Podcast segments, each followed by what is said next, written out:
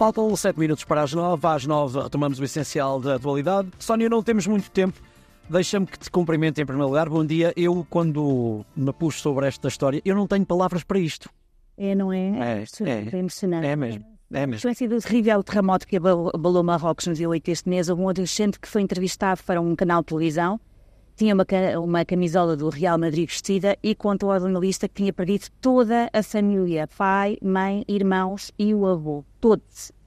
Uh, e, e, e, isto é horrível e inimaginável, mas como estamos no País das Maravilhas, até podemos tocar o rastão em histórias tristes, mas só se pôde para depois contar se transformaram em boas notícias. Ele foi entrevistado por, eh, por um jornalista uh, que estava vestido com uma camisola do Real Madrid um, e, portanto, aconteceu-lhe esta, esta desgraça de perder a família toda, um, mas quando viram a entrevista, um, o jornalista perguntou-lhe ao rapaz que sonhos é que o pai tinha para ele, não é? Uma vez que perdeu a família toda.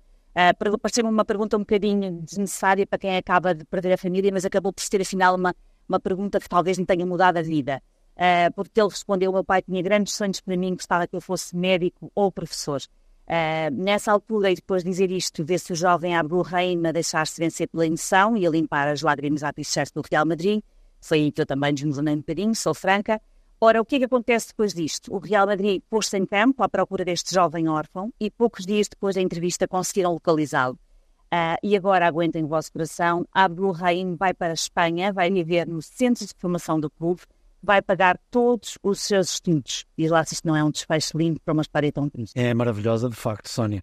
Olha, Sónia, temos que. Hoje estamos um bocadinho apertados do ponto de vista de tempo. Isto operacional também, operacionalmente não foi, não foi famoso por causa destas, destas condições. Vamos só recordar uh, e agradecer aos ouvintes que uh, têm mandado sugestões para o programa. Muito bem, agradecer. Amanhã já temos uma história de um ouvinte e podem continuar a mandar as boas notícias para o número 91 037 0290. Obrigado, Sónia. Até amanhã, antes das nove.